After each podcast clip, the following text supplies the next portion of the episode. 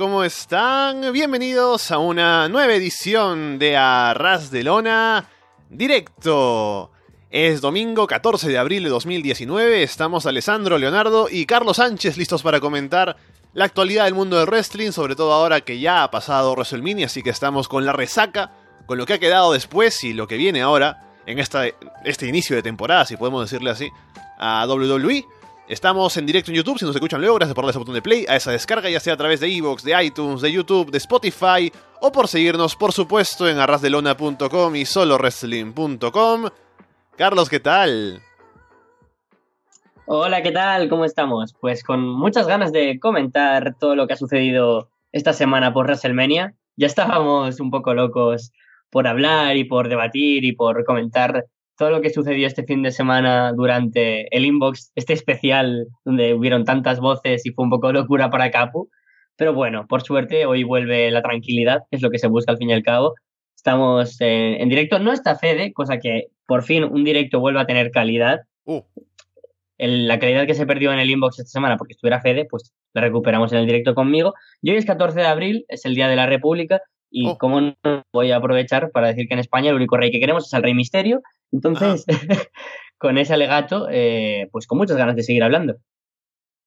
Bien, como ya saben, estamos en directo, así que pueden llamarnos. Estamos en Skype, busquen el usuario Arras de Lona, dejen un mensaje por ahí y entran aquí a hablar con nosotros sobre lo que ustedes quieran.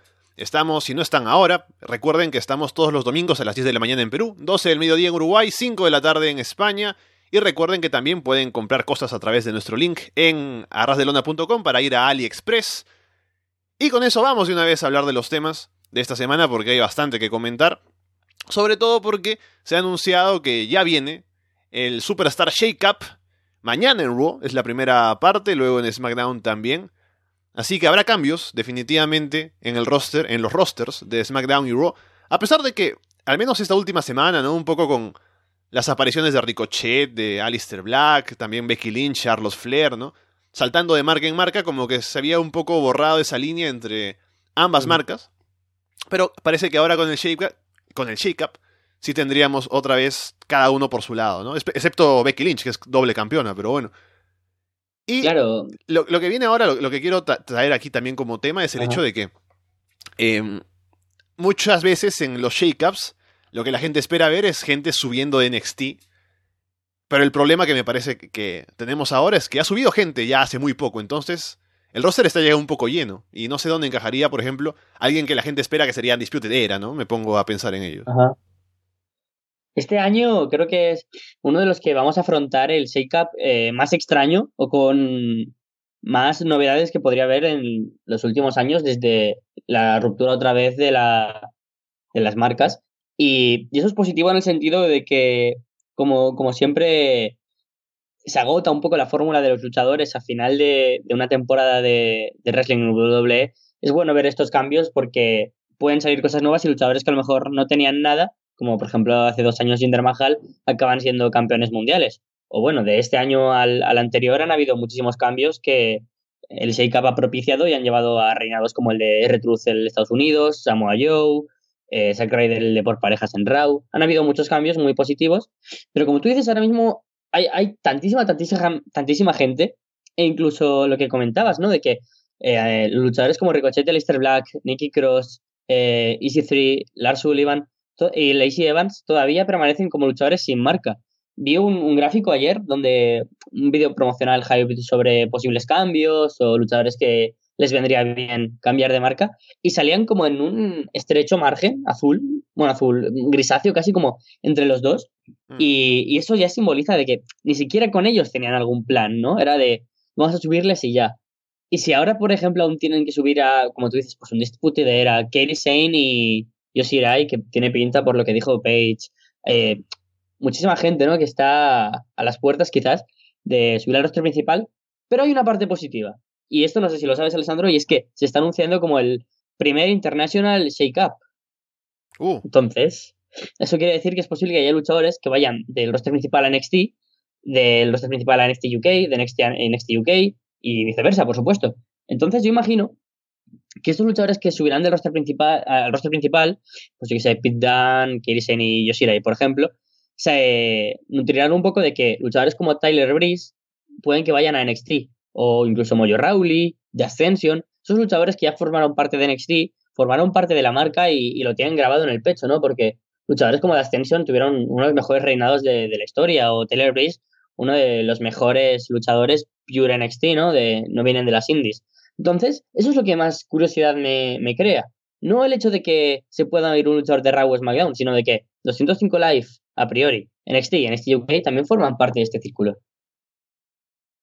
Aquí veo comentarios de la gente en el chat un poco hablando de lo que les gustaría ver, ¿no? Como Undisputed era subiendo, que creo que lo queremos ver todos, pero también está ahí siempre la duda de cómo los tratarán cuando estén ahí arriba.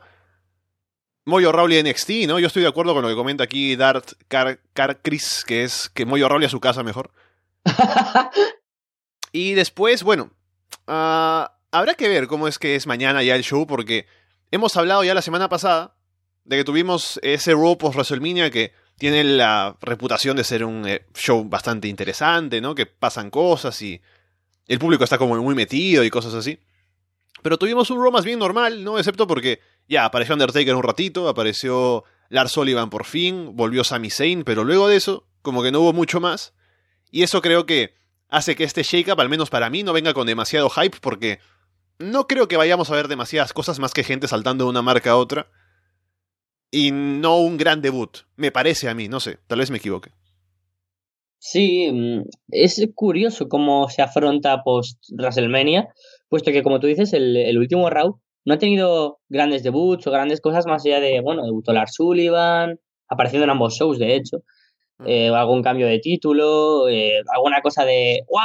¡Qué increíble Raw que tenga un main event por el título mundial, pero que al final acaba siendo nada. Y lo único así destacable fueron las revanchas, que, últimamente parecía que las habían como descartado, pero hubo revancha por todos los títulos que cambiaron de mano, cosa que es bastante positiva, excepto de Ronda y Brock Lesnar, que, bueno, ya sabemos.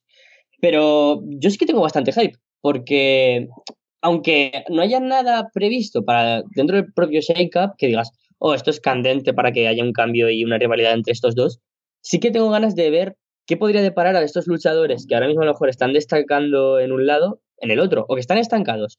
Por ejemplo, eh, Drew McIntyre que, o Braun Strowman que aparecieron en SmackDown, no sé si de forma ya previa a lo que será, o simplemente como estrategia corporativa para que, hey, atentos a la semana que viene por si ocurre.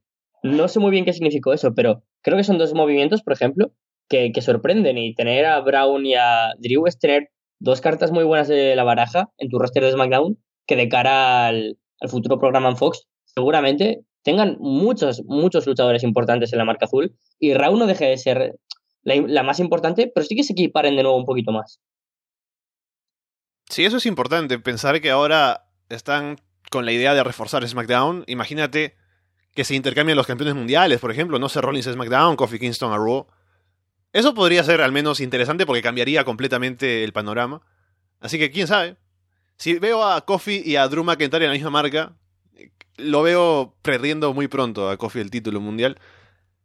Más allá de eso, ah, habrá que ver qué finalmente qué deciden hacer porque hay posibilidades como siempre, pero veremos qué tan audaces pueden ser con los cambios que quieran hacer. Estoy pensando ahora Pete Dunne, que se rumore. el rumor es que va a estar ahí. Así que. Mm, también habrá que ver dónde lo ponen, ¿no? Cómo lo tratan. Claro, yo ese lo veo bastante obvio, porque ¿qué sentido tendría seguir en NXT o en NXT UK? O sea, al fin y al cabo son dos marcas que, aunque sean muy potentes, será para subir al roster principal. Porque la NXT UK tampoco está muy definida, ¿no? Es un a medio camino entre NXT y una indie alternativa de Inglaterra, pero con mucho dinero. Pero que al fin y al cabo esos luchadores, si van destacando, mejorando, se les agota de alguna manera todo lo que podrían hacer en la marca, el futuro de un NXT, ya sea en UK o no, sería subir a Raw o SmackDown. Entonces, mm. de NXT UK, pues yo imagino que, sí que acabaría yendo a, a Raw alguien como, como Pete Dunne. En teoría, Taylor Bate y Dan Seven no, porque según tengo entendido, ellos dos no querían desplazarse y, vivir para siempre en, Estados Unidos, pero Pete Dunne sí. Así que no lo sé. Y también me imagino que la Pete Dunne femenina, eh, Rhea Ripley, también podría aparecer en Raw o SmackDown. Mm. Acá preguntan también dónde queda 205 Live, o sea, si es que es parte del shake-up o no. En ese caso, por tener una, una, categoría de peso, pues hay luchadores que obviamente son capaces de pasar a esa marca o no. Pero a ver si hay saltos de más bien de 205 Life a otras marcas, ¿no? Ya hemos visto a Mustafa Ali el año pasado. Hace poco. No, es más, esta semana, me parece, la semana que viene, hay un combate de Body Murphy contra Velvet in Dream en NXT. Así que no sé si Body mm. Murphy estará definitivamente en NXT o no. Yo creo que si le han quitado el título a Murphy es para darle un salto de calidad a su carrera y llevarle a Raw a SmackDown. Porque en 205 Live ya ha tenido un legado increíble, un reinado, seguramente después desde el nivel el, más interesante, un personaje que, que, ha crecido en todos los aspectos en cuanto a personaje y en cuanto a in-ring, dando grandes combates contra Ali, contra Tony Nese, Cedric Alexander, Mike Bennett, una lista muy interesante. Pero ahora Murphy, pues seguramente se puede aprovechar como un gran personaje dentro de Raw SmackDown, como ha pasado con la Lucha House Party, Leo Rush, Ali. Y no creo que vaya a NXT, porque sería un poco absurdo, pero a lo mejor sí que quieren desarrollar un poco más el personaje en sí mismo y no tanto la habilidad en ring en NXT, que podría rumorearse, pero luchadores como Murphy como Cedric Alexander podrían aparecer en el roster principal y sería algo bastante interesante. Y el salto inverso es un poco más complicado, ¿no? Por lo que tú dices, de que hay luchadores que por el peso no, no podría ser así, pero a lo mejor, yo sé, el liguero de NXT o alguien de, o sea, de NXT UK o alguien de NXT cabe la posibilidad. Bien, estamos especulando, así que ya la próxima semana tendremos bastantes noticias para comentar y hablar sobre lo que ha pasado en el shake-up de WWE, a ver cómo cambian las cosas. Mientras tanto, hablemos de lo que pasó esta semana en Raw, porque, bueno, siendo el Raw por WrestleMania, aunque ya dije que no, pasado, no pasó demasiado, bueno, hay cosas que están ahí como que nos dan idea de lo que estarían planeando para más adelante. Lo primero es que salió Seth Rollins, salió Kofi Kingston a interrumpirlo, tuvieron ahí un, un careo, ¿no? Y terminaron, o terminó Kofi Kingston retando a Rollins a un combate campeón contra campeón. No solo el combate en sí, sino que sea título contra título. O sea, el que gana se lo lleva todo, así como Becky Lynch. Y nos vendieron ese combate durante básicamente tres horas, ¿no? Desde el primer segmento hasta el main event. Y cuando llega el main event, por algún motivo aparecen The Bar, ¿no? sin ninguna justificación, ¿no? Sin tener ningún problema con ninguno de los dos. Atacan para que se cancele el combate y obviamente cuando te anuncian que va a haber un combate de título contra título, el que gana se lo lleva todo. Y es en un Raw así, o sea, es el Raw por WrestleMania, claro, pero se anuncia de un momento a otro. Es, hay como ya una duda en la mente del fan, ¿no? Que dice, no, eso no va a pasar, porque ya, ya sabíamos cómo es WWE, va a pasar algo, le va a aparecer, ¿no? Así que como que tiene ya ahí pensado que algo va a pasar. Podría ser un final tal vez de conteo afuera, un empate, algo así. Pero, a pesar de que ya eso, el hecho de que ya sepamos que nos van a, nos van a mentir, es bueno, ya algo que nos tiene acostumbrado WWE. Podrían haberlo hecho mucho mejor, ¿no? Porque ni siquiera el combate duró muy poco. A Debar no tenía nada que pintar ahí. Entonces, el público estaba molesto, claramente. No le hizo caso al combate, ¿no? A pesar de que Kofi y Rollins venían muy over luego de haber ganado en WrestleMania y en ese segmento inicial, ¿no? Pero bueno, es lo que pasa y el combate pues estuvo ahí, estuvo bien, pero la gente no le hizo caso. Así que un main event bastante feo del Raw por WrestleMania. Sí, muy, muy descafeinado el final del, del Raw, porque es lo que tú dices, ¿qué aportan de bar a ese main event? Ya se especulaba cada uno al, al, ver el Raw por WrestleMania qué pasará en el final, ¿no? volverá Goldberg, debutará Pete Dunne, cosas así. Y claro, en el momento en el que se anuncia que será un título contra título, como tú dices, ya es obvio que el resultado va a ser no contest, doble descalificación.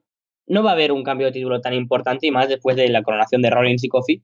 Dos mega coronaciones, super babyface. No tendría sentido. Y además, mira, cuestión... antes, antes de ir a lo otro, ponte a pensar en K-Faith. O sea, a Coffee se le ocurre hacer ese combate y nadie le dice que no. O sea, es un combate importante, va a cambiar la. Son títulos mundiales, las, marcas. y eh, ninguna autoridad en backstage dice, ah, no, esto, es, esto no, no puede pasar. Háganlo nada más, no, no, les importa. Es que, es que, es que de verdad, no, lo entiendo. Porque tienen como cierta jurisdicción los, los managers y eso, que son Shane, Stephanie. Es muy raro, ahora mismo no hay quien mande, ¿no? Porque ¿quién lo buquea? Quitaron lo de los general managers porque habría una mega revolución. Al final fue el debut de unos luchadores que al final solo han sido Aleister y, Ricochet. Mm. Y ahora las cosas se autobuquean y fatal todo. Espero que uno de los cambios del shake-up sea tener de nuevo general managers. Sería bastante interesante. Pero claro, con la desambiguación, por ejemplo, de tener a Becky con los dos títulos, con el título por parejas de mujeres que es multimarca y los posibles rumores de que mm, se juntan otra vez los rosters, pues quién sabe. Pero, eh, como íbamos diciendo, en el Coffee Kingston contra Rollins, uno se esperaba algo importante, algo que a trastocar todo el final del round nos iba a dejar como, guau, qué bien se cierra el, el capítulo de WrestleMania para empezar una nueva historia, pero nos traen a The Bar, que, que es que no tenían nada que ver con ellos y yo qué sé, aunque fueran Pete Dunne, ¿no? que había mencionado un debut eh, para retar a, Rollins, por ejemplo, o alguno de los luchadores que, que podrían retar a alguno de los dos, el propio Brian queriendo venganza y saltando de marca, um, Bray Wyatt regresando, Drew McIntyre, o incluso Andy Sputedera, ¿no? Que si los vas a hablar Sullivan, que si había debutado antes, podrías haberlo reservado para el final. Un Lars que atacara a, todo Dios y se ve más dominante que a un Kurt Angle minusválido casi después de haber perdido con Corbin en 10 minutos. Entonces, muy mal. Yo lo que esperaba era otra cosa y el público también, y por lo tanto, eh, la Beach Ball fue el, verdadero main event del show. Y es una pena porque se podría hacer algo muy interesante con Coffee y con Rollins, con lo over que están, pero desgraciadamente no. Después, ¿qué más tuvimos? Ya mencioné el regreso de Sami Zayn, que salió ahí haciendo o sea, saliendo básicamente como Babyface, ¿no? Eh, ahí con el público, bailando. Eh, pide que alguien salga para un combate, ¿no? Y sale Finn Balor, tiene un combate por el título intercontinental, que estuvo bien. Al final Sami pierde. Y el público lo aplaude, ¿no? Está contento de verlo de vuelta, pero Sami hace una promo heel, metiéndose con ellos, diciéndole que son ellos los que hacen que WWE sea un ambiente tóxico y qué sé yo. Así que Sammy vuelve a ser Hill, ¿no? Se fue siendo Hill y volvió, parecía Babyface, pero va a continuar con ese personaje. Es muy complicado que con un público tan hardcore y de todo el mundo, alguien que es muy querido por los fans indies puedan tener una reacción de, abucheos. Porque obviamente hay gente a la que solo vas a poder ver eh, esa noche, gente que viene de muy lejos para verles. Y si te gusta un luchador, ya sea de Hill o de Face, le, vas a aplaudir, vas a estar a tope con él. Pero creo que si esta promo de Sami Zayn se hubiera hecho en otro Raw, el abucheo habría sido monumental. Y sin embargo tuvimos ovación. Pero también hubo un sector que, que se metió dentro del kayfabe, cosa que me parece absolutamente increíble porque es lo que hay que hacer. Cuando se hace una promo así, por mucho que te guste a alguien, tienes que abucharle porque es el papel que, que tiene en el guion y tú no puedes cambiarlo a libre albedrío. Y a menos que sea una porquería, pues creo que esta promo de Sami Zayn fue reflejo de cómo tanto de Hill como de Face tiene un papel increíble y vuelve como un Hill diferente, ¿no? Al que estábamos acostumbrados. Ese Sami Zayn Hill era como el, el, el mismo Face, pero ahora esas sonrisitas, esos saltitos y esos bailes te ponían nervioso. Y ahora, sin embargo, tenemos a un Hill mucho más creíble, que, que él se cree wrestler, se cree Hill y puede afrontarlo ya no como un simple bufón, sino como un luchador que, que va por todas y, y, tiene claro que quiere ir hacia lo más alto. Entonces, como este Gil mucho más serio, creo que tiene muchas papeletas para que eh, vaya evolucionando poco a poco y llegar incluso a la escena del main event, como lo hizo Kevin Owens. Ahora veremos qué pasa con el SICAP, ¿no? Esta semana, todo lo que digamos puede que, que se vaya al garete, porque la semana que viene todo cambia de marca a lo mejor. Pero la verdad es que esa promo de Sami Zayn fue increíble, y combate con valor estuvo correcto no, no fue ni bien ni mal, estuvo bien, entretenido, pero sobre todo me interesa eso, que haya vuelto como un Hill diferente y así seguramente cuando en un futuro haga el Face será muy a lo grande, pero de momento me quedo muy a favor de ese personaje Hill. Uh -huh. Hizo una muy buena promo. Ojalá nada más que cuando se mete en una rivalidad con alguien no busque a sus hermanas, ¿no? Para ponerlas en televisión como hizo con, con Bobby a ver qué dicen por aquí. Mencionan que Sasha, no, mejor dicho, Seth Rollins y Becky Lynch tienen una relación. ¿Qué es esto? Eh, ¿Me estoy enterando Sí. de cosas? ¿Ah, sí? Mm. Se ha O visto sea, la en semana pasada fotos. Salió Ajá. que Andrade y está, está con Charlos, ¿no? Que también me voló la mente y ahora esto también es, es increíble. Sí, sí, ya el de Charlotte y Andrade ya llevaba especulándose desde hace un mes o así. Y el de Becky y Rollins, yo me enteré del rumor el propio fin de semana de WrestleMania. Pero en el Hall of Fame ya se les vio juntos sentaditos, Oh. en la noche posterior a WrestleMania también, y han salido fotos. Y, claro, y hay un canal de YouTube que es de Seimus y Cesaro, de, entrenamiento en el gimnasio, y hace también cosa de dos semanas entrenaron juntos, o sea, salieron el vídeo juntos, y la gente decía, uy, uy, uy, y ahora pues se les ha visto ya fotos, dándose besitos y esas cosas, así que me sé de dos que la noche de WrestleMania burn it down. Ajá. Apareció, como ya decíamos, Lars Sullivan para atacar a Kurangel, luego de que Angel habla con Baron Corbin, ¿no? Básicamente le dice, bueno, mi carrera ya está terminando, la tuya recién empieza, ¿no? Lo que me hace sudar frío. Y eh, luego aplica el Angle Slam, sale Lars Sullivan y se encarga del pobre Kurangel que no puede tener un final feliz para su carrera. Y ahí está, fue la aparición de Lars Sullivan en Raw y al día siguiente en SmackDown atacaría a los Hardys luego de que ganaran el título de parejas. Veremos a ver en qué marca le sitúan mañana o pasado. Bueno, pasado o al otro, mejor dicho. Porque era un luchador por el que tiene bastante hype. Según estaba rumoreado, iba a luchar contra John Cena en WrestleMania. Y, y si bien ya no me acordaba casi de él, después de los rumores de que por su ataque de ansiedad o pánico escénico no pudo desempeñar la función que debería haber desempeñado cuando se anunció su debut, parece que de nuevo han apostado por él, ha atacado a gente muy, muy importante y seguramente ahora empiecen estas típicas rivalidades contra gente intermedia, ¿no? del midcard. Lo que antes sería enfrentarse a Dolph Ziggler, pero ahora no sé a quién será. Y yo creo que, que Lars, en realidad, ya no tiene todo eso que a mí me gustaba de Lars en NXT, ¿no? Cuando estábamos al principio en, Florida Vice o incluso en, los directos de Lars Sullivan, decíamos, es que es un, un Hill interesante porque no va de Monster Hill que ataca y es alguien que destroza y ya está, sino que es intelectual, se preocupa por cosas, ¿no? Y, tiene, tiene una manera de, pensar y actuar y no es simplemente un Brown Strowman o cualquier otro Monster Hill. Y ahora con todo este overbooking que hay, tener a Lars no me aporta nada especialmente, más allá de a lo mejor un, futuro careo entre ambos. Pero viendo luchadores como Braun Strowman, Samoa Joe, Drew McIntyre, Harper, Bray Wyatt, no sé qué puede aportar Lars, pero ahí lo tenemos. Igual eh, acaba destacando, pero a priori no es de los luchadores que más hype me crean para, para estas semanas.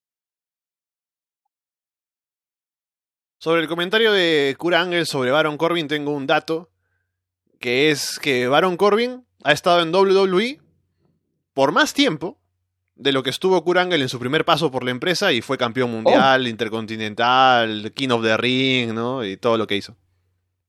¿En serio? O sea, debutó en el roster principal en WrestleMania 31, ganando el Andre de Giant. Entonces son cuatro años. Hostia, ¿cómo pasa el tiempo, tío? Y está en, la empresa desde 2012. O sea, el territorio de desarrollo y todo lo demás. Claro, claro, claro. Pero ya, ya son cuatro años en el roster principal sin haber mejorado ni hecho nada. Y recordemos que en algún momento fue Mr. Money in the Bank. Uh, ¿verdad? Bueno, apareció Undertaker un ratito, ¿no? Luego de que Elias toca una canción y dice el que el que me interrumpe es hombre muerto y efectivamente sale Undertaker, hace sus movimientos, ¿no? Hace su entrada, aplica el tombstone y, poco más. Y bueno, se hizo en Raw, no se hizo en WrestleMania. Seguramente es porque en WrestleMania con lo largo que, que fue todo y hubo que recortar tiempo de cada esquina, desde que las propias entradas se empezaran a hacer a mitad del escenario, finales poco esperados, combates que duraran un minuto, otros que caían de la cartelera directamente, pues me parecía adecuado no tener que tener el segmento de Undertaker porque es Undertaker y, que apareciera en Raw y sobre todo porque viendo que su futuro en el ring eh, parece que va a ser hacer dinero en Arabia y que sea como el centro de atención de los shows que realicen allí en Asia. Entonces, Seguramente se acabe enfrentando a Elias, cosa que será para victoria de Undertaker, porque los shows de Arabia Saudí sabemos que es el show del fanservice y, y da igual que, que seas Rusev, que seas Elias, que seas Drew McIntyre, que si vas a luchar contra Triple H, contra Undertaker o quien sea, vas a palmarla porque es para tener contentos a los jeques que te van a dar dinerito. Y te van a dar mucho, mucho dinerito. Así que más te vale hacerles muy, muy contentos. Ojalá que esta rivalidad de Elias y Undertaker no se extienda mucho, si es que existe en algún momento, porque el Ayas, tanto la actuación en WrestleMania como en el Raw, hemos visto que al público lo levanta, lo sienta, lo gira como quiere. Es una persona que, que tiene control total sobre sus palabras y todo lo que dice. Y es uno de los luchadores que más espero de ellos, bueno, de él, de cara a WrestleMania 36, ya sea en Raw o en SmackDown. Creo que en Raw es un personaje muy potente, pero esta rivalidad con Taker, que es una gran rivalidad para él, pero que ojalá no le lleve mucho tiempo, porque una rivalidad con algún luchador que sí que esté a tiempo completo y con el que pueda tener combates, sobre todo combates, porque a Elias no le veo luchar desde hace un montón, es lo que más le conviene al personaje. Está claro que WWE tiene este acuerdo con Arabia Saudí y tiene que seguir yendo hacia allá, ¿no? Obligados, así que bueno, eh, mala suerte. Les diría pobres, ¿no? Les diría qué pena, pero no, con lo que están ganando de dinero, no. Y está Martín en la línea, hola. Oh. Buenas, buenas, buenas, buenas, ¿cómo va todo? Hey, ¿qué tal? Hola Martín. Eh, pasaba a volver un poco para atrás. En el show estamos presenciando en la Ras de Lona y preguntarles por el shake-up y preguntarles por qué piensan de que ni siquiera los luchadores mismos saben su destino en, las marcas. Mm. es que eso creo que dos cosas. Lo primero es que seguramente ni siquiera Vince McMahon sabe quién va a ir a cada marca todavía hasta un día antes, hasta hoy día, ¿no? Hoy día por la noche se le ocurre finalmente qué cosa va a hacer. Eso primero, y por eso tampoco los demás no saben. Lo otro es que en caso de que sí lo sepan con tiempo, tengan una idea, ¿no?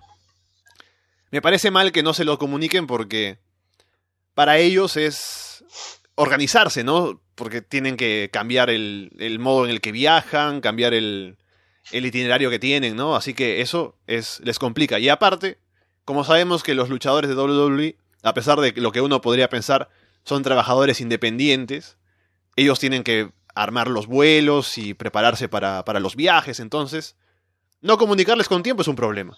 Y bueno, eh, eh, es lo que hay en WWE. Sí, claro, el problema, el problema no sería si pasan de Raw a SmackDown, sino si pasan de Raw a NXT UK o mm. a NXT mismo, porque cambiaría totalmente su calendario. Totalmente, todo cambia ya. Mm.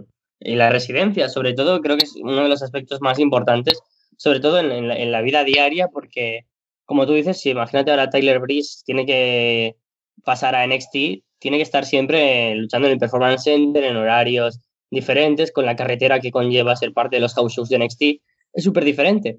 O, cosas como las propias parejas, ¿no? Que comentábamos ahora, Charlotte y Andrade, por ejemplo, separarles de marca es un poco una putada para ellos, ¿no? Porque es tu pareja, es la persona con la que compartes vida y estar cada uno por un lado cuando podrías estar en el mismo sería bastante adecuado y esas cosas tendría que pensarlas. Y también os digo que yo creo que el, que el Shake Up debería ser una lotería de verdad. Rollo, uh. a que se apañen los guionistas con lo que viene, porque eh, al fin y al cabo, tú no puedes trabajar a largo plazo porque está demostrado que las lesiones es algo, es uno de estos imprevistos previstos que pueden suceder. Y si tú ahora estás trabajando con tener a, yo qué sé, Rollins, McIntyre y AJ Styles en SmackDown, porque piensas que entre ellos podría estar el main event de ahí del título, ¿quién sabe si dentro de un año Ali va a estar super over y va a ir yendo a WrestleMania? ¿O Drew McIntyre se va a lesionar y se va a perder todo el Road to WrestleMania? Lo más adecuado sería trabajar con, con cierto orden y decir, mira, lo que sí que quiero es que estas estrellas estén dentro de Raw o de SmackDown o de NXT o de la marca que sea porque sabemos que, son luchadores que atraen dentro de esa marca. Por ejemplo, de Miz en SmackDown o tener a el campeón universal en Raw. Esas cosas tenerlas determinadas y cuestionarlas. Pero luego los luchadores que a lo mejor no están del todo bien llevados en una marca o que podrían estar mejor llevados con otros rivales que se encuentran en otra, pues dejárselo claro. Em, pero claro, como ahora mismo todo está tan mal llevado, es evidente que ni los propios guionistas ni los bookers saben hacia dónde, hacia dónde direccionar a los wrestlers. Entonces, es una putada enorme, pero, pero bueno, también es entendible que, lo hagan, aunque sea una muy mala decisión.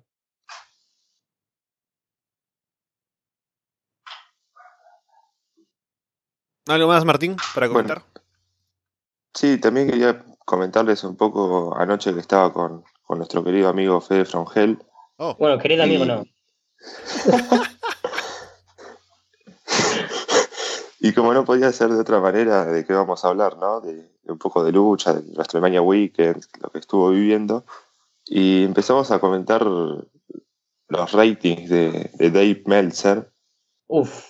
Y más allá del 5-5 polémico y todo, eh, yo no sabía, no sé si él sabía o no se acordaba, un 4-5 en Fastlane de la última lucha de The Shield contra Lashley McIntyre y Byron Corbin. O sea, Byron Corbin tiene una lucha de 4.5. Yo ni me acuerdo cómo fue ese combate. Yo tampoco, es, para mí no había sucedido. y bueno, el 5-5, según Fede, bastante elevado la puntuación. Yo, eh, de hecho, no es ni el combate con, más puntuación que le di al, al, propio evento. O sea, a mí me gustó. También es verdad que fue un evento tan bueno, y tanta calidad, que cada uno tuvo como un favorito con el que conectó más o menos. Pero a mí, por ejemplo, como fan de las luchas por parejas, el combate entre Ricochet y Aleister Black contra los War Riders para mí fue el mejor de la noche. Pero es que Meltzer ha hinchado tanto las notas que ya se, desvirtualiza, ¿no? Un poco el... De verdad, un, puedes ponerle un 5,5 si quieres, ok. Pero eso conlleva que sea el combate más alto de la historia de la WWE. Y, ni siquiera es el mejor del propio Takeover para mí, pero sin embargo para Dave Meltzer es el mejor combate de la historia de, de, toda, la, de toda la empresa. Quizás lo que debería hacer es a lo mejor a Michaels contra Taker, a, ambos, decir, ah, mira, aquí lo he visionado y le subo la, nota. Es un 6 sobre 10, ¿no? De, o, sea, un 6 sobre 5. Mejor que la, historia. Pero tener de verdad un 5,5 alcohol contra Gargano es como em, empezar una historia mal. No, mira, yo creo que lo que pasa es que él vio el show en vivo, o sea, ahí en la arena, y ese main event con la emoción al final, con el público, se habrá sentido súper eh, importante, ¿no? Súper intenso, entonces por, o sea, al final las notas de él también son subjetivas, entonces él sintió que era como que, oh, el gran combate de la historia de WWE, le pone 5.5, que objetivamente yo lo veo, objetivamente tampoco puedo verlo, yo también lo veo un poco subjetivamente. o sea, puedes ponerle un 5 si quieres, ¿no? Pero ponerle un 5.5 es porque la primera vez que se rompe la escala es con Kenny Omega y Okada y le pone 6. Y es porque es mejor que un 5, ¿no? Es como un, un puntaje simbólico, yo lo vi en ese momento. Ahora, ponerle a Adam Cole y, Gargano un 5.5 es un poco exagerar. Ahí sí lo veo como exagerado, porque no es. o sea, e, e, e, es, raro. Es como decir, bueno, es mejor que los 5 estrellas, pero no llega a Omega Okada, ¿no? Entonces, ya es el problema de haber roto la escala. Pero bueno, no importa, ¿no? A mí me gustó el combate. No voy a decir si es un 5 o no, pero está bien. no me interesa. Igual lo recomiendo. Recomiendo todo, todo el NXT Takeover. Es un gran show. Sí, creo que desde algún Rick Flair contra Ricky Steamboat que luego Meltzer dijo, no, yo le hubiera dado 5-5 de que no había una lucha que no, incluyera japoneses con esa puntuación. Así que es interesante eso. Hmm. Bueno, Martín, algo más antes de despedirnos? No hay mucho más. Ajá. Creo que nada más por ahora. Listo, Martín. Entonces, estamos bueno. En, contacto por cualquier cosa. Dale, gracias por llamarnos. Ya hablamos, cuídate. Hasta luego. Chao. De hecho, mire, he cogido ahora la libreta donde tengo apuntado los ratings que le puse al, evento y para mí fue el tercer mejor combate de la noche, no fue ni siquiera el segundo. Hmm. Disfruté más del Walter contra Dan que el Gargano contra Adam Cole. Sí, yo también sentí que Walter contra Dan fue un mejor combate. Porque, como ya dije, ¿no? Creo que si al Cole contra Gargano le quitas las primeras dos caídas que fueron. Exacto. estuvieron ahí por gusto, habría sido mejor incluso. Habría sido un 7, ¿no? Un 7 estrellas.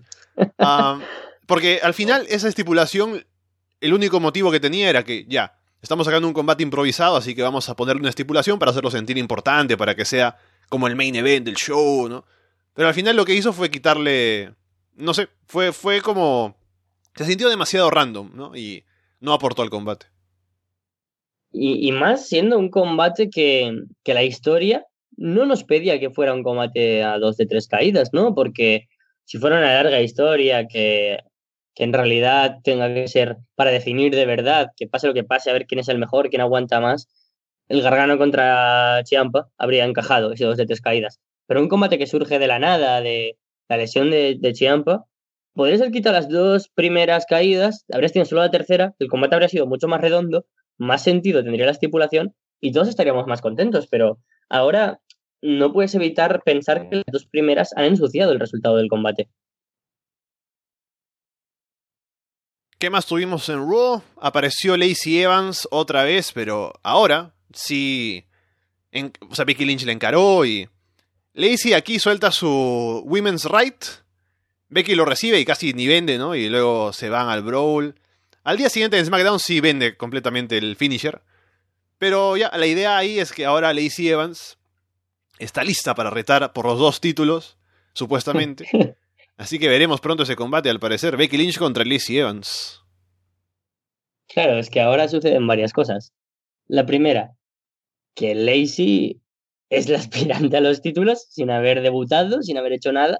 Suele aparecer cada Raw, cada SmackDown y cada show. Hola y adiós. Y, ya está, y, eres aspirante. Porque le has pegado un meco a Becky Lynch, que es la campeona, y eso por lo tanto te da acceso a ser aspirante absurdísimo. Yo creo que ni siquiera Becky Lynch sabía que ese era el finisher de Lacey Evans. Por eso no lo venden Raw. Te lo juro. Porque yo pienso que a lo mejor ella pensó, mira, están aquí señalando a cuando Naya Jax me partió la nariz. Y al día siguiente dijeron, no, no, mira, que, tienes aquí que tirarte al suelo y todo esto porque este puñetazo de esta señorita es el finisher. Ah, vale, vale, perdona, perdona. Pero bastante mal, porque si a Lacey, por ejemplo, lo hubieras hecho debutar en WrestleMania, en la Women's Battle Royale, pues habría sido genial, ¿no? Que, bueno, genial. habría sido mucho mejor, corrijo. si hubiera ganado la Battle Royale. Si tienes planes para Lacey Evans, hazle ganar algo antes de ponerla por el título, ¿no? Si lo único que hemos visto ahí en el roster principal es tener una muy mala actuación en el Royal Rumble. Claro, es que es, su primer combate, eh, va a ser contra Becky Lynch. Y luego ocurre lo otro, ¿no? Y Charlotte y Ronda Rousey, ¿qué tienen que decir ante esto? Pierden el título y ni aparecen, ni lo malo ¿no? de Internet es que sabemos que eh, está en Punta Cana o en la República Dominicana actualmente Charlotte con Andrade y que Ronda Rousey pues también está de vacaciones y recuperándose de alguna lesión y tal.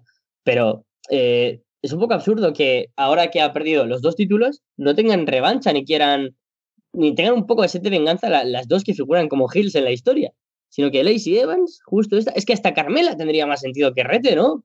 Y tenemos a, a Lacey Evans, que tendrá su primer combate contra Becky y claro, eh, mi famosa teoría de está, hacen el buqueo del win-win, pues aquí el de lose-lose. Porque Lacey Evans, si, si gana, quita, ¿por qué le das entonces el título a Becky y le haces perderlo? Pero si pierde Lacey Evans, ¿para qué le haces lucir tan importante para que pierda ya de primeras?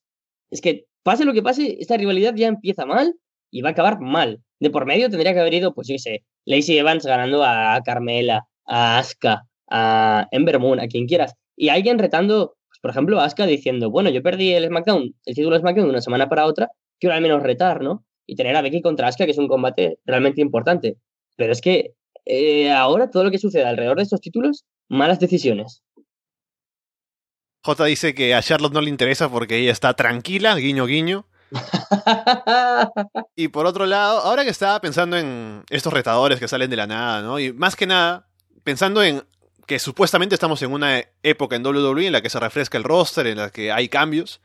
Justamente ayer, porque me puse a escuchar un podcast por ahí de... ¿Cuál era? De Echi Christian con Alistair Black. Y dije, ahora que estamos en el shake-up, no sería... O sea, yo lo vería completamente válido que de pronto le das victorias a Alistair Black y sube y puede retar al título mundial a cualquiera de los dos. Y no, no, estaría como... No se vería raro porque es un tipo que te convence. O sea, lo, ves luchar y dices, eh, eh, puede ganarle a cualquiera. Entonces, creo que tienen fácil un main eventer ahí si es que deciden trabajarlo bien. Mm. Esto hicieron con, Kevin Owens, por ejemplo, con, con Finn Balor o con Nakamura, que venían de buenos reinados de, de NXT y por lo tanto ya tienen esa posición de main eventer. Aunque sean otra marca, ya son luchadores que, pueden acceder a, luchar al título mundial del roster principal. Pero el también es muy bueno, pero creo que su estilo, o sea, es un poco menos convincente como para decirle le puede ganar a cualquiera, ¿no? Es, espectacular, es, genial y todo, pero creo que Alistair Black sale ahí y te crees que puede ganarle, no sé, a, a Rollins, ¿no? En un buen combate.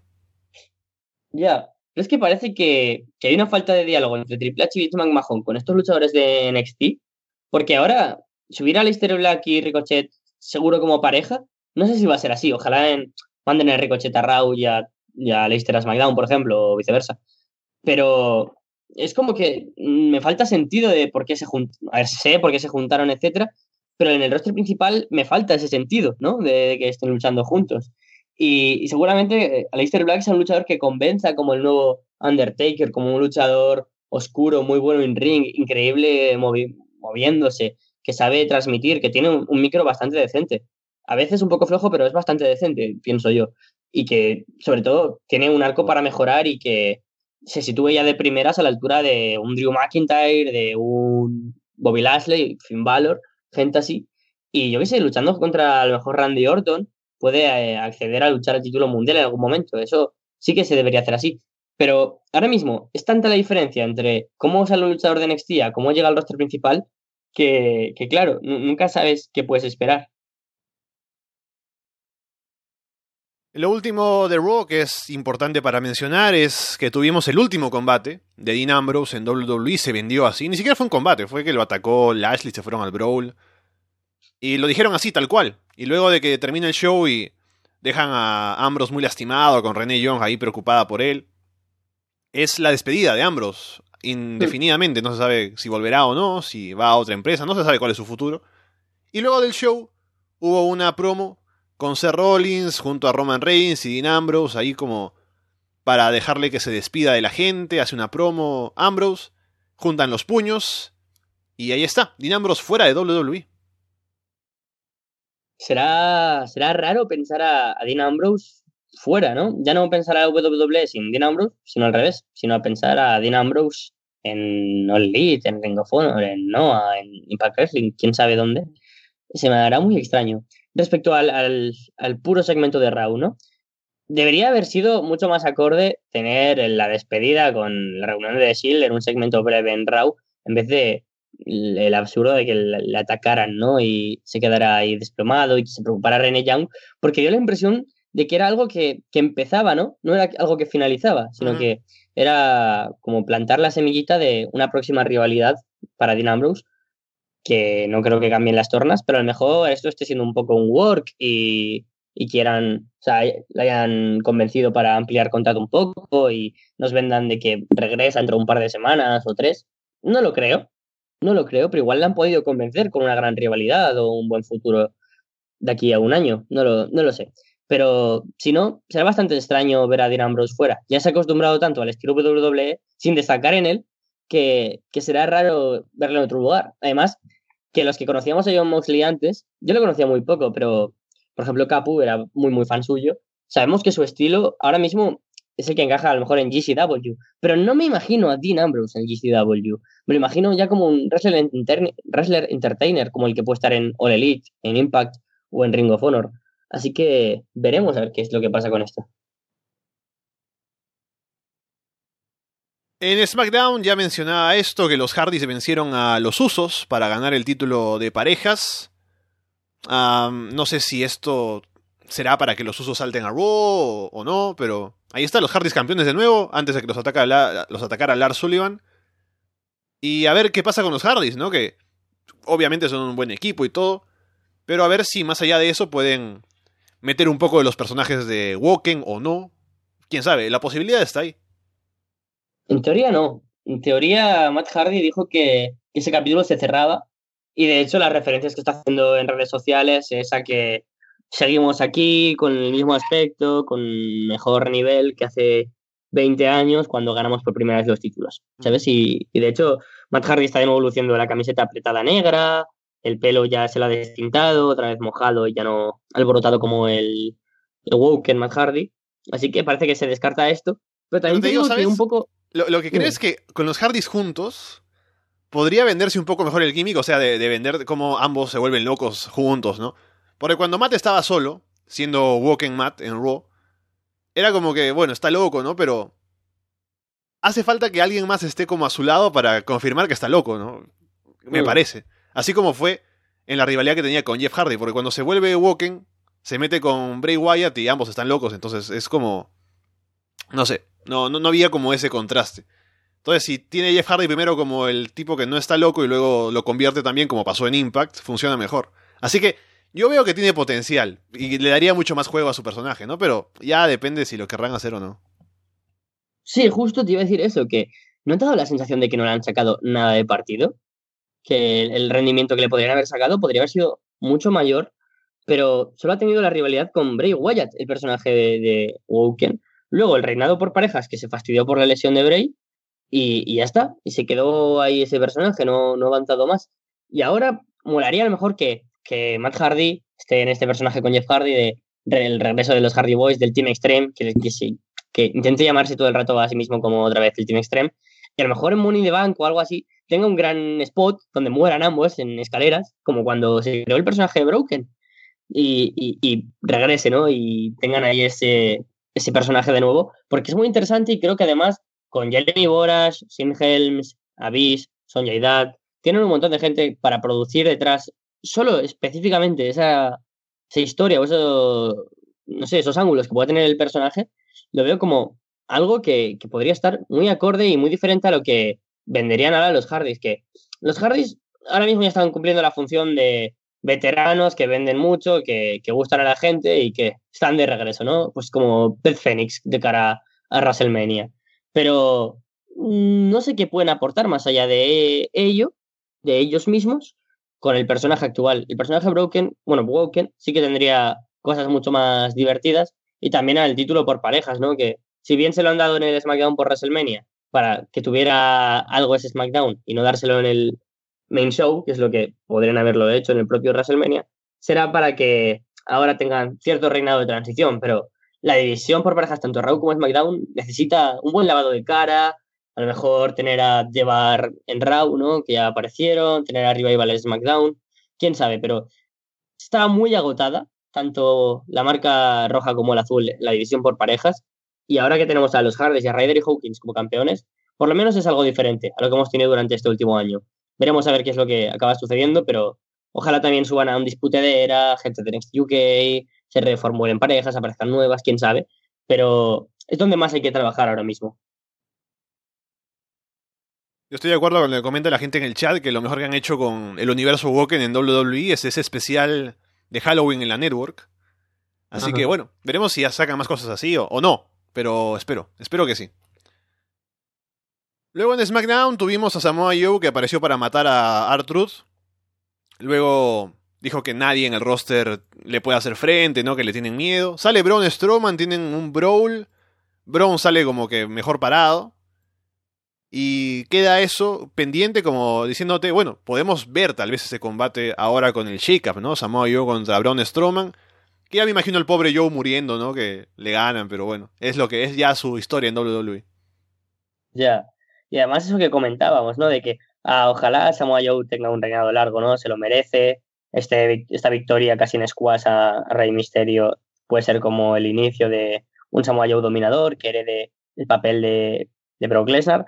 Pero si ya le pones como primer rival del reinado de Samoa Joe, del reinado oficial de Samoa Joe, a Braun Strowman, parece que las cosas se tornan y que será un poco destrozado. O al final es él quien cabe la posibilidad que destrone a The Monster. Entonces sería súper alucinante y sería súper nutriente para su personaje. Pero de nuevo, una vez más, estarías matando a Brown, por lo tanto, de nuevo, buqueo de luz, luz. Pero bueno, no pasa nada. Yo confío en que esta rivalidad sea buena. Son dos luchadores que me encantan. Creo que Brown puede aportar mucho en SmackDown y así que confío que este martes en SmackDown Brown se quede como luchador de SmackDown. Es algo diferente para él, para la marca, para los rivales que pueda tener. En Raw ya se ha enfrentado a todo el mundo que podría enfrentarse y aún así no ha conseguido ganar el título universal porque estaba en manos de, de Brock Lesnar y ahora en manos de Rollins, pero creo que es mucho más accesible el título mundial. Un Braun Strowman o un Drew McIntyre, porque son luchadores que ahora mismo, después de haber tenido a AJ Styles y a Orton tanto tiempo y, a Bryan como aspirantes al título y campeones, creo que estos luchadores son los que en la marca de SmackDown tienen posibilidades de tener algún reinado, como tuvo Jinder Mahal o como está teniendo ahora Kofi Kingston. Y así como dice Martín en el chat que Braun Strowman puede levantar camiones y ambulancias, pero no puede levantar a Samoa Joe. Claro, o sea, eso fue un poco falso, la verdad. ¿Me dices que el wrestling no es real? no, no, no, no, Bueno, sí. Shane McMahon salió ahí, eh, Shane el mejor del mundo, ¿no? A presumir de haber ganado, le hace, un poco de bullying a, a Greg Hamilton, ojalá de la corbata para que lo presente bien, ¿no? Y bueno, eh, continúa con el personaje Hill, continúa siendo además una figura importante en SmackDown, y me imagino que todavía habrá un combate más con Demis para cerrar la historia. O... Porque me imagino que tiene que él quedar por, por debajo al final, ¿no? Tienen que callarle la boca, así que veremos cómo arman Claro. esto. Claro, o sea, si esta rivalidad acaba con un Shane McMahon ganando, ¿pa- ¿para qué? ¿Para ponerle el título mundial o algo? No, no tendría sentido. Yo lo que creo que van a hacer es que en el próximo evento de Arabia Saudí se enfrenten. Así se cierra un poco el ciclo, ¿no? Lo que empezó en Arabia se queda en Arabia, que es el nuevo... Arabia es las nuevas Vegas para WWE.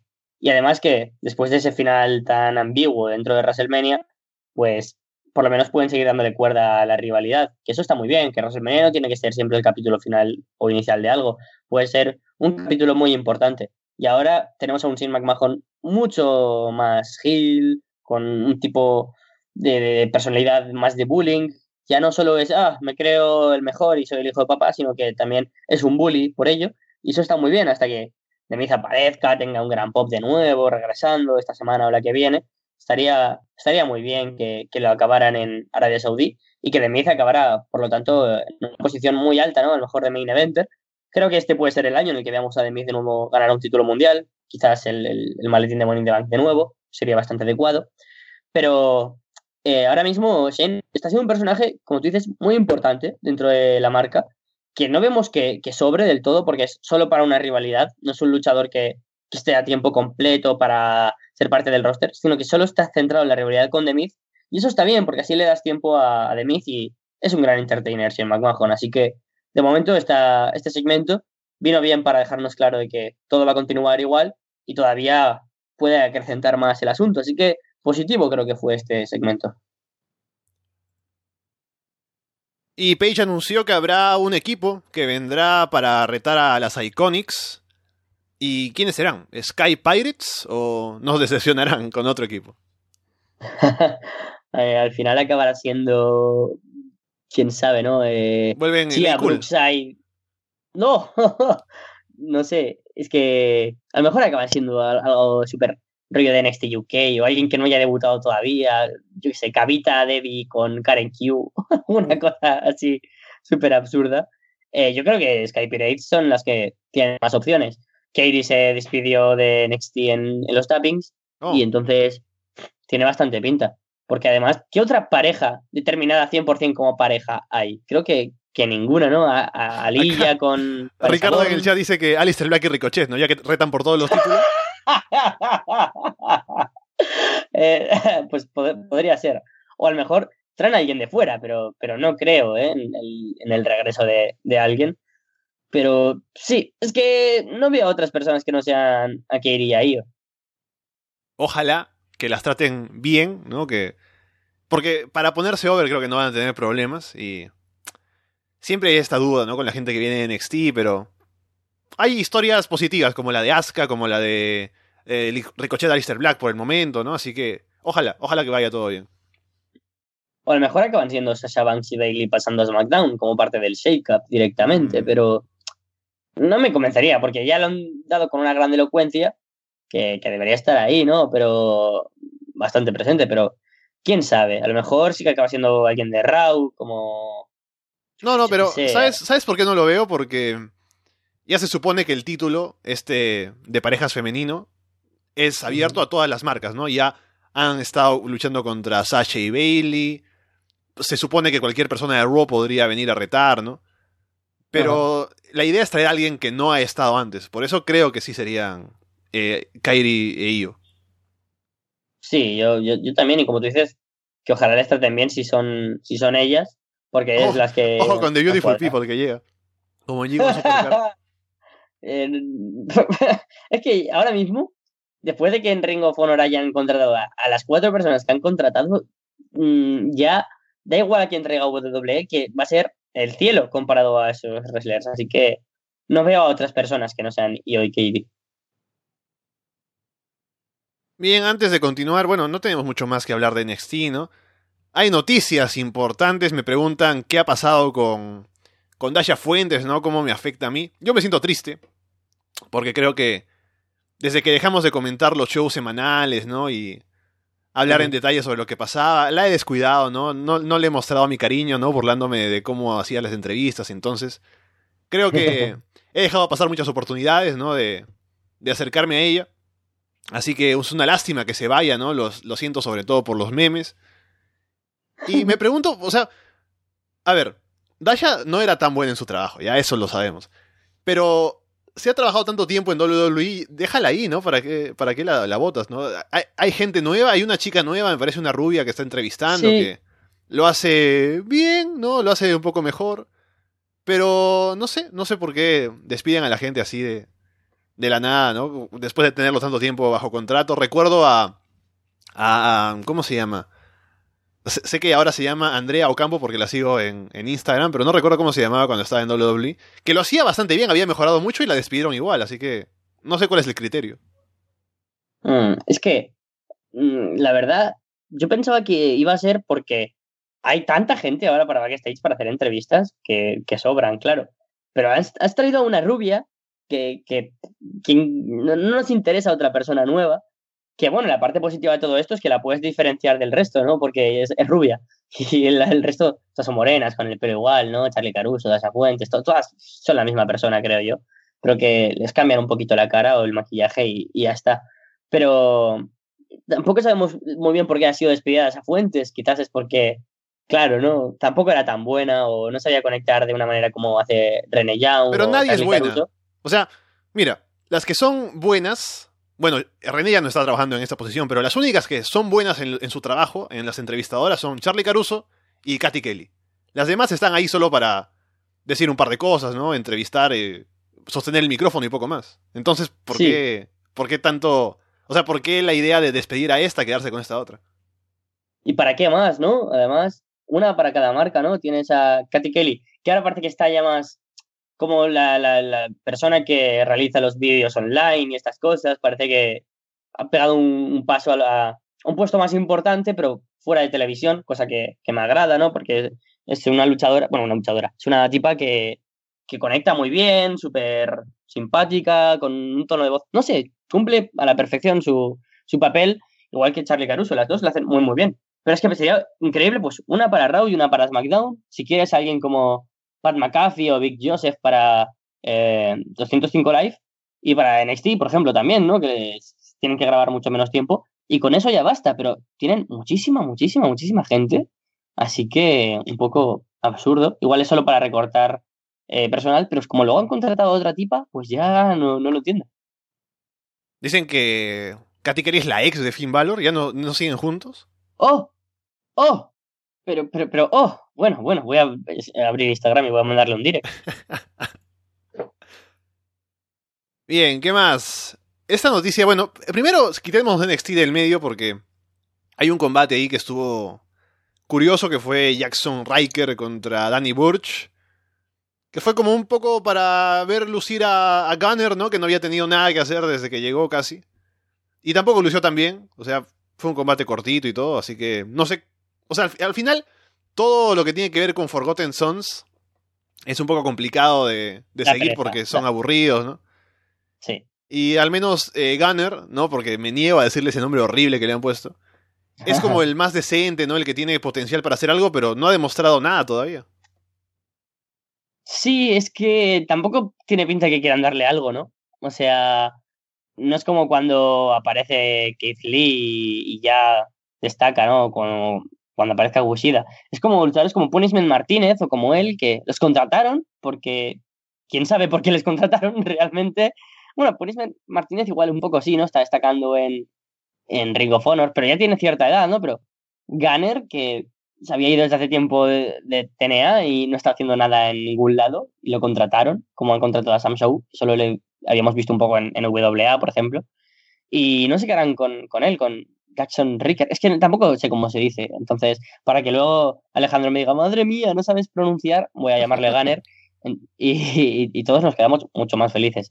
El combate es que me dio bastante igual. De hecho, estuve todo el rato pensando, madre mía, que hace aquí a un O'Neill Orcan si lo han subido a 205 live, que no subirán también a Danny Burch. Y estuve yo pensando eso y entre revisar un par de veces Twitter y, y pensarlo, se acabó el combate y no me di ni cuenta. La NXT de esta semana es que siempre sabemos que los NXT post takeover acaba siendo morralla, entonces un poco pasable este NXT. Antes de pasar a otras noticias, ¿no? Meternos un poco en otras cosas de actualidad. a comentar la lamentable noticia del fallecimiento de Héctor del Mar, ¿no? Comentarista de Mm. wrestling allá en España, que yo personalmente no he escuchado jamás porque obviamente aquí las transmisiones no tenían ese- esos comentarios de, de ellos, ¿no? De ese equipo. Pero Carlos, cuéntanos, al menos sobre todo para la gente que no lo ha escuchado nunca, em, cómo es esta relación de Héctor del Mar con el wrestling y de paso también con la gente, ¿no? Que lo veía desde muy Mm. chicos. Será, será difícil hablar de esto sin, sin emocionarse, la verdad, porque Héctor del Mar aquí es ya no sinónimo de wrestling, sino el significado del wrestling. Empezó a, a comentar el, el catch, el pressing catch, en la época de, de los 90 en, en Telecinco, uno de estos canales que a veces comentamos yo, ¿no? que es de los más importantes en España.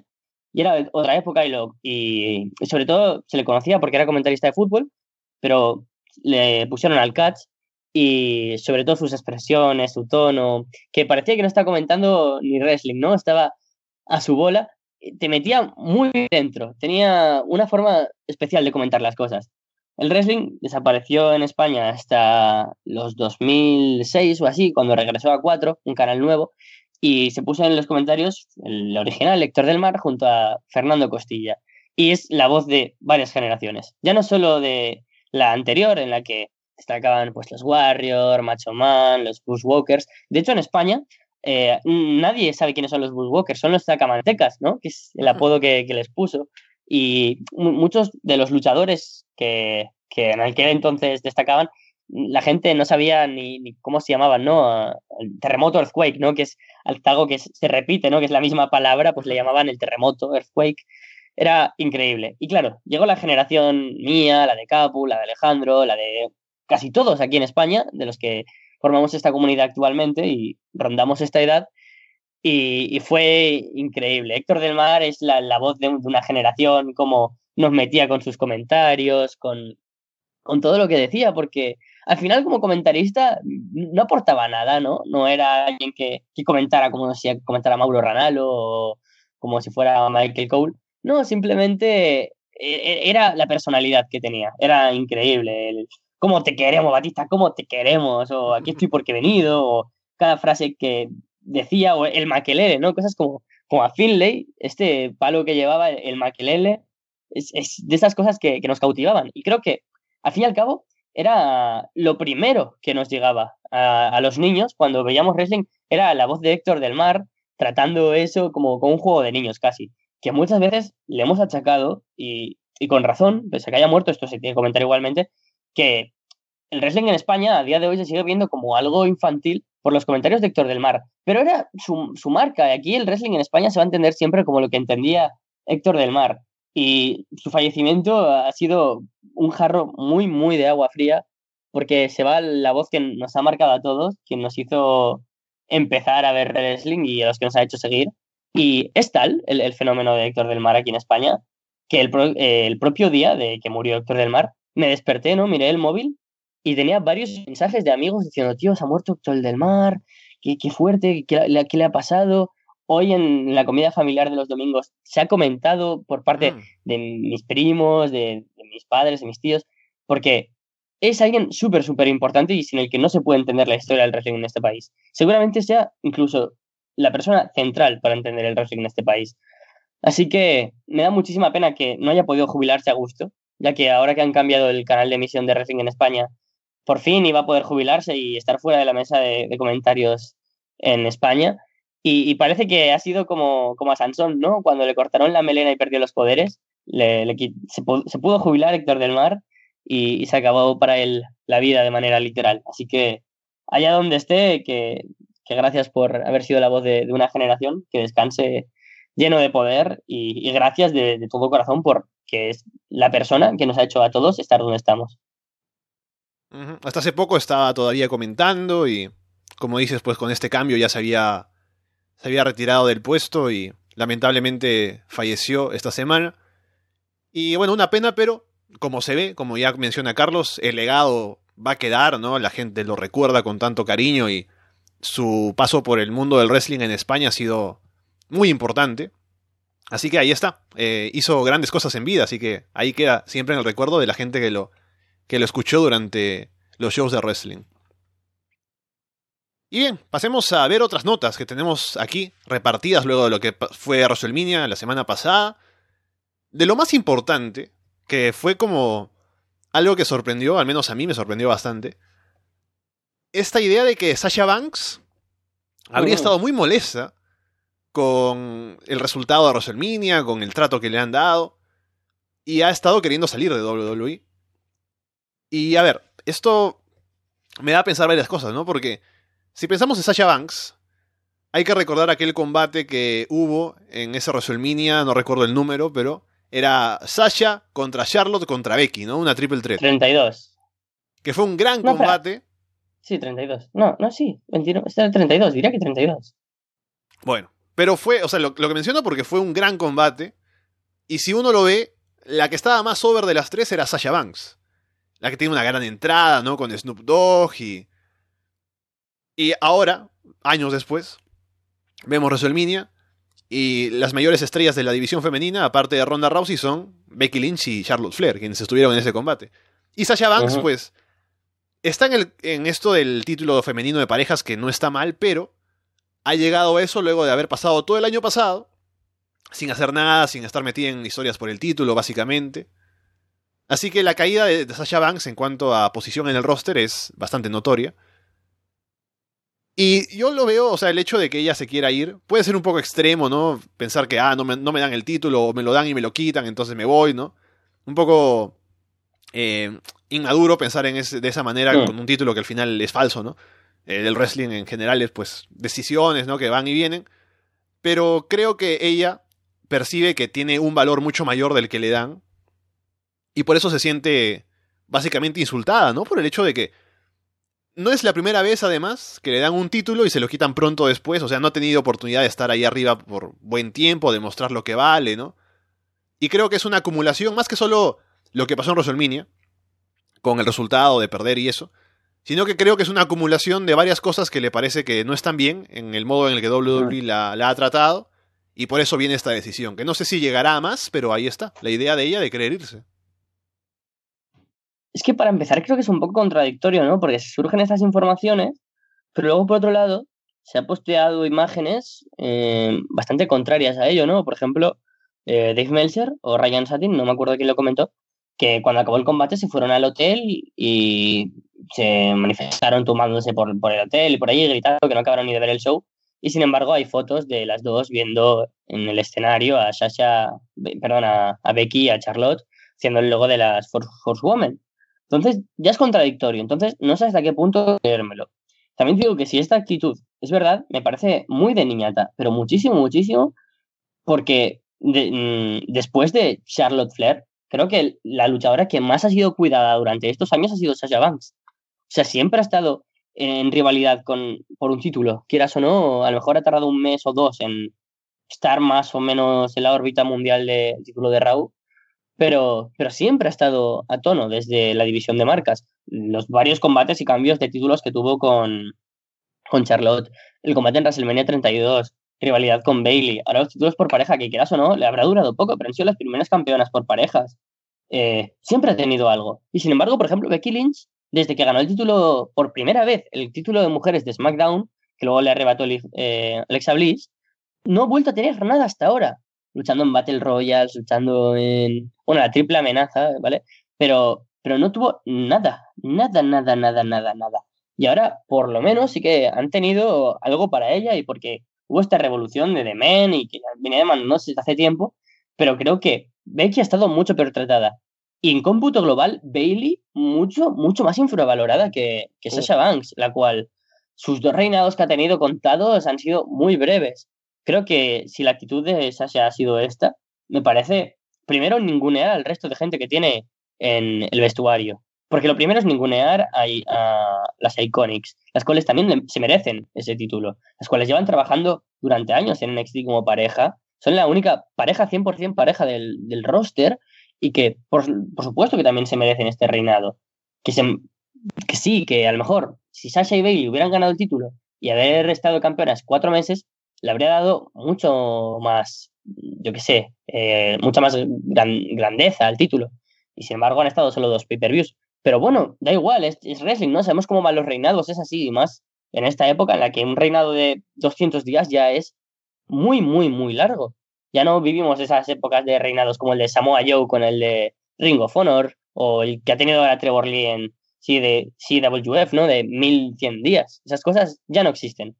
Me parece muy mal si ha sucedido esto porque ha desprestigiado a las nuevas campeonas, al resto de gente que no ha tenido oportunidades como Ruby Riot, eh, pues como Ember Moon, y sin embargo ellas no han parado de tener oportunidades y además me parece una actitud de cría. Pero bueno, como digo, esto lo digo de manera supuesta, porque creo que las informaciones que nos han dado están un poco tergiversadas a la realidad. Sí, eso hay que ver si finalmente es cierto, porque hay información contradictoria, ¿no? Luego hay fotos de Sasha bastante bien con las Iconics, ¿no? Así que no sé qué tan cierto sea todo esto, pero veremos si es que hay consecuencias, si es que de verdad fue el caso, si es que vemos a Sasha irse de WWE o ser tratada mal en el buqueo, ¿no? Ya vimos a Bailey perder rápido con Alexa Bliss el lunes, no sé si tendrá que ver o no con eso, pero ahí está al menos la idea y veremos si pasa algo más. Sí, la idea yo creo que será que ahora Sasha y Bailey tengan algo importante, no sé si separadas, juntas o, o, no, pero claro, es que al fin y al cabo son palabras que vienen juntas, ¿no? La de Sasha es importante. Creo que nunca ha estado una Battle Royale de WrestleMania, nunca ha estado más de dos meses sin tener una rivalidad en Raw. Mm, no es gente como Asuka o como Ember Moon que han estado infravaloradas hasta de campeonas o sin ser ni siquiera campeonas. Así que ahora mismo eh, a esperar qué suceden con ellas. Pero claro, su esposo puso un mensaje. Mejor... ¿Perdón? Su esposo me parece que puso un mensaje en Instagram que más o menos tenía oh. que ver con el tema. Un poco diciendo que, ah, mira, cuando, cuando la pasión no se mezcla con los negocios, qué sé yo. Algo así recuerdo haber leído que puso. Mm. ¿En qué sentido lo de pasión y negocios? ¿En el sentido de WWE o el de Sasha? O sea, lo decía por. O sea, el hecho de que Sasha. O sea, yo lo entendí el mensaje en, el sentido de que Sasha se, se, ha esforzado, ¿no? Y de pronto. Como que lo que sucede dentro de la empresa le quita esa pasión que tenía antes, algo así. Entonces, como hablar, no sé, eh, Cruiserweights en WCW, ¿no? Más o menos esa, esa idea. sí. Pero es que también puede ser por el lado en el que por mucha pasión que tú le, pongas, querida mujer mía, Sasha Banks, le puedo decir eso, eh, acaba siendo un negocio y se va a hacer un cambio de título porque es lo que más dinero va a traer o más audiencia o son cambios que la historia requiere, ¿no? Es como... Tú eres fan de Juego de Tronos, ¿no? Y hoy llega la, octava temporada y se cargan a tu personaje favorito. Pues tienes que entenderlo, que esto funciona así, ¿no? Por mucha pasión que le a las cosas. en la primera escena. Claro, o bueno, yo creo que se pueden hacer ya spoilers de Endgame, pero por si acaso no. Pero en la primera escena muere alguien muy importante. Digo de Endgame, de Infinity War. Entonces, hmm. en, la primera escena ya, ya muere alguien, ¿no? De, de las películas de Marvel, súper importante. Y te quedas como, ¿qué? No, ¿quién merecido? ¿Por qué lo matas aquí ya? Pues porque lo requiere el guion. Y, y, tú ahora de esto vas a hablarlo muchísimo. Y tú ahora vas a hablar de cómo las Iconics son campeonas y Sasha y Bailey van a ir a por otra cosa. Entonces, a mí me parece correcto. ¿Qué más tenemos por aquí? Eli Drake. Y el tema con Impact Wrestling es que uh, habría molestias con él. Él ya ha querido irse. Su contrato finaliza ahora en mayo. Pero por haberse negado a luchar, recuerdo, según decían, contra Tessa Blanchard, ¿no? Parece que Impact está pensando en tener alguna especie de lío legal con él por incumplimiento de contrato. Entonces la salida de Eli Drake de Impact se complica en ese aspecto legal también. Y finalmente veremos qué pasa con Eli Drake, dónde termina, porque es un luchador bastante... que durante su paso por Impact se ha convertido en alguien importante, ha logrado forjar una marca para sí mismo, de un luchador que ha sido campeón mundial, de un luchador que tiene una presencia que llama la atención. Así que a ver si alguien eh, aprovecha esto de Eli Drake y lo tiene en su roster, ya sea AEW, ya sea alguna otra, a Ring of Honor, no sé, tal vez incluso WWE si es que lo han visto, pero esto del lío legal de por medio hace que se compliquen las cosas para ver si sale o no. En el roster ya sale como parte del, del alumni. o, sea, o sea que ya está 100% confirmado que está fuera de la empresa. Pero no sé por, por qué condición legal habrá sido, ¿no? Eh, por ejemplo, luchadores como, como Walter, que también dentro de, su ética es no luchar contra, contra mujeres. E Eli Drake, pues parece que comparte esa ética. pero ya está fuera y, y la verdad es que no tengo ni idea, ¿no? Desde el punto de vista legal, burocrático, lo que está pasando, nada, no, me ha interesado. Simplemente, sí, el, el, hecho de que ha sido despedido y la razón, y me ha sorprendido mucho. Pero también te digo que, que con estas mm, renovaciones que está haciendo Impact, eh, o, fichajes incluso, ¿no? Pero ha renovado a Eddie Edwards, a Moose, a los Lucha Brothers, ha fichado a Josh Alexander, ha renovado a, a, ¿cómo se dice? A Rosemary, ha recontratado a Mason Rain. Pues claro, ya la salida de Ali sorprendió. Digo, hostias, Ali, una de las mujeres que llevan durante estos últimos cinco años forjando la división. Y ahora Eli Drake, otro que, que igual. Yo creo que era básicamente porque su ficha era muy alta, seguramente él la querría subir. Hubo un poco de desacuerdo por el futuro de ambos, puesto que la Drake además no está especialmente contento por cómo ha sido tratado en la empresa y ha decidido marcharse. Y a lo mejor va por ahí, ¿no? A lo mejor eh, este lío legal es porque ha querido irse antes de acabar el contrato o alguna cosa así o algún desacuerdo legal que formaría parte de, su contrato como wrestler. Pero, pero claro, ahora mismo el futuro de la Drake es lo que más interesante se pone. Todavía quedan semanas donde Eli Drake va a aparecer en Impact. De hecho, creo que va a tener una rivalidad con Eddie Edwards que todavía aún no, no ha tenido el, gran giro. Porque esta semana luchaban por parejas, creo que contra Kroos y Moose, o no me acuerdo contra quién, la verdad. Pero mm, todavía va a tener que estar un tiempo hasta que acabe su historia en, en Impact Wrestling, en televisión. Y yo creo que All Elite Wrestling es donde más pega ahora mismo. Es verdad que en WWE encajaría un tipo con donde lo destaca es el micro, el personaje, y tiene buen físico, cabe muchísimo en WWE. Pero tiene buenas amistades dentro de, de All Elite Wrestling. Sabemos que es una alternativa importante. Sabemos que si va a WWE tendrá que pasar por NXT, luego de ahí. No, y aparte, mira, con tanta gente en el roster ahora que, y tanta gente importante además, se perdería demasiado. Mira, cómo está claro. Claro, es que ahora EC3, por ejemplo, eh, se comenta que va a volver a tener a Drake Maverick como manager, cosa que, ah, sí, por fin. Eh, ¿Por qué no haces eso desde el principio, no? O cuando le subiste al roster principal. Pero ya tarde y el efecto de, hype que veníamos con EC3 desapareció. Y ahora con Eli Drake puede mantenerse y además puede luchar ya en, en, en All Elite, ¿no? Ya no es de, estar en el Performance Center, de ahí a NXT, de ahí al roster principal, demasiado tiempo. Y ahora tiene una alternativa tan jugosa y que tiene grandes nombres y que va a tener televisión en un gran canal este mismo año, para octubre o noviembre, y con luchadores como de, importancia talla mundial, como Jericho, los Bucks, eh, Penta y Phoenix o Omega, o luchadores también jóvenes, o luchadores que están destacando y que conoce como, yo qué sé, la propia Ali, ¿no? Yo creo que es un buen, buen lugar para ir no le veo en Ring of Honor, no le veo por Japón o por Indies, pero All Elite creo que es una, una de estas partes donde encajaría tanto para la propia empresa y para el luchador. Yo tampoco veo en su amor en Ring of Honor y ahí lo tienes. Dios mío. Al parecer ha habido varias lesiones luego de WrestleMania, o no diré necesariamente luego, sino creo que en algunos casos es luchadores que han aguantado la lesión para llegar hasta WrestleMania y luego de que sucede el show ya pueden pensar en descansar, ¿no? En, rehabilitarse. Naya Jax está lesionada de ambas rodillas, lesiones graves además, así que habrá que ver cómo es su rehabilitación. Daniel Bryan también estaría algo lesionado, no se sabe todavía la gravedad. AJ Styles, luego, no sé... Ronda Rousey ha tenido que ser operada de la muñeca. Que la mano rota, ¿no? En el main event. Así que eso también, el hecho de que hay luchadores que aparentemente tendrían que estar fuera un tiempo, también se añade a esto del shake-up al inicio de temporada de WWE para ver cambios, ¿no? Ojalá que lo de Bryan no sea tan grave porque me gustaría ver una revancha contra Kofi, ¿no? Y luego, antes de que Kofi se instale en el reinado para tener otros retadores. Pero ya veremos si es que aparece o no. Sí, veremos, porque esta semana ha sido extraño, ¿no? Tampoco ha aparecido Roman. y es ¿verdad? Cierto. Esta semana no apareció Roman, no ha aparecido Bryan. Y ha sido como un Raw y un SmackDown que, no sé hace cuánto no aparecerían ninguno de los dos en años, pero, pero bastante sorpresa porque no ha aparecido ninguno de ellos. Y claro, se ha desvelado pues que también haya está lesionada, Biggie.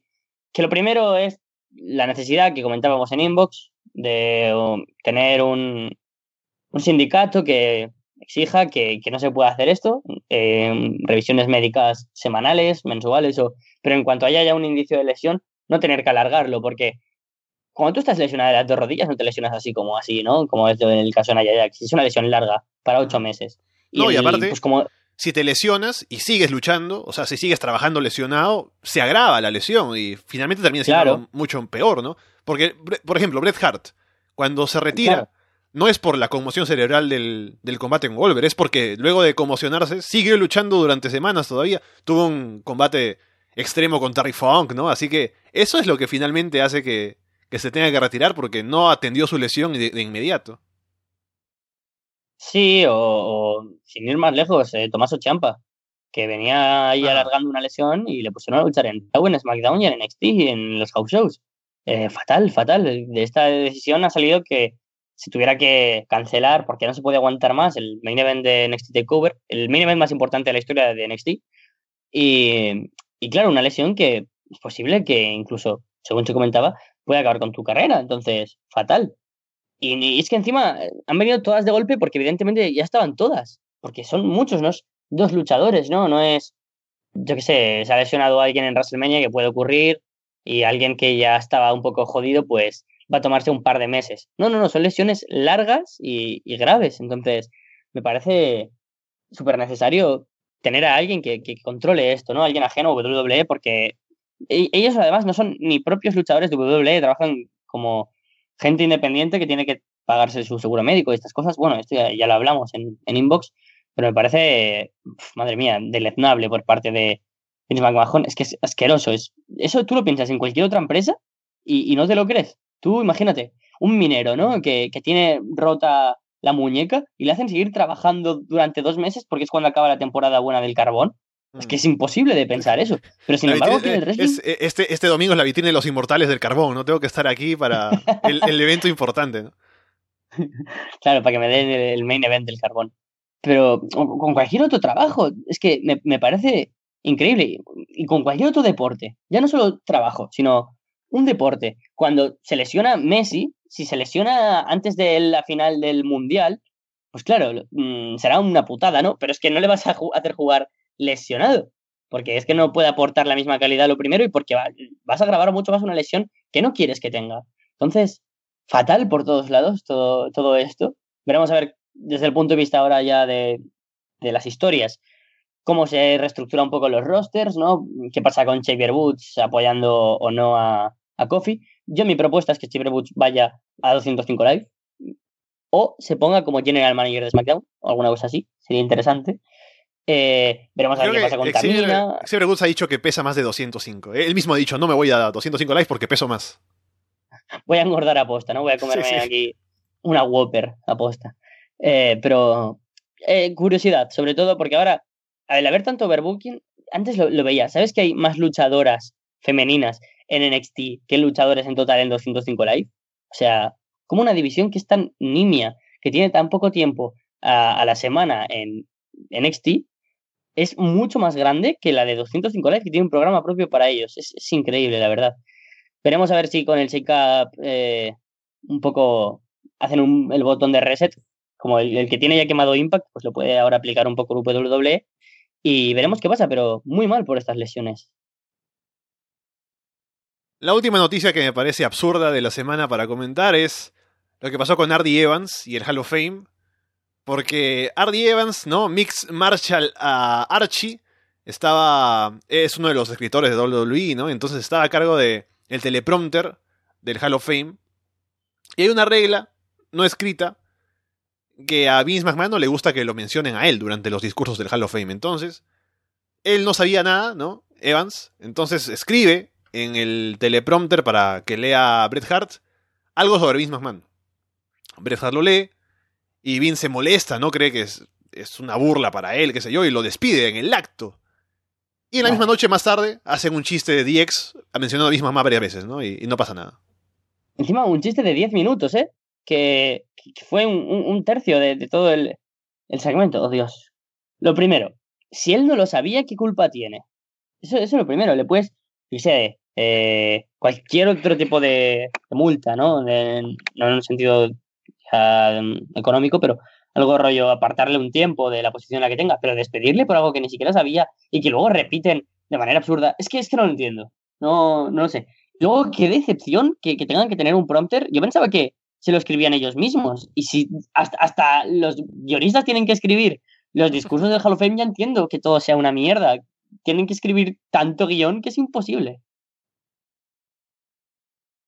Debe ser, bueno, supuestamente dicen que tiene que ver con el hecho de que el ataque a Bret Hart fue poco antes, entonces estaba con el ánimo ahí un poco caldeado Vince. Pero igual es una, es una tontería. Y lo otro que también fue una tontería fue un poco eh, Triple H metiéndose con AEW, ¿no? Ahí solapadamente en el discurso de DX. Y creo que eso habla de que les molesta de verdad, ¿no? La existencia de AEW, el hecho de que hay otra empresa que podría triunfar, ¿no? Ellos quieren ser los únicos en- que, que tengan utilidades en el mundo del wrestling. Sí, la verdad es que muy absurdo, ¿no? O sea, no, era nada necesario. De hecho, quedó como un poco rancio, ¿no? Esos comentarios de ¿a qué seguimos siendo los que mandamos en Billy Gunn? Muy, muy rancio, pero ya darle nombre le da presencia y lo hace mucho más creíble. Y es una guerra en la que han entrado ellos mismos, porque ni siquiera All Elite quieren esa guerra, ¿no? Ellos quieren ir a su rollo con sus luchadores que puede que sí, que entren en conflicto con luchadores que a lo mejor querría WWE, pero no tiene que ver al mismo público, eh, la apertura en cuanto a, a inicio del programa con Raw o SmackDown. Entonces, absurdo de nuevo, como digo, el, el hecho de que se hagan estas cosas. Creo que, que tenemos, bueno, y es así, a Vince McMahon tan como demonio que vemos a Triple H como un ángel. Pero es que Triple H también sigue siendo alguien que, que nos recuerda a ese Vince McMahon joven.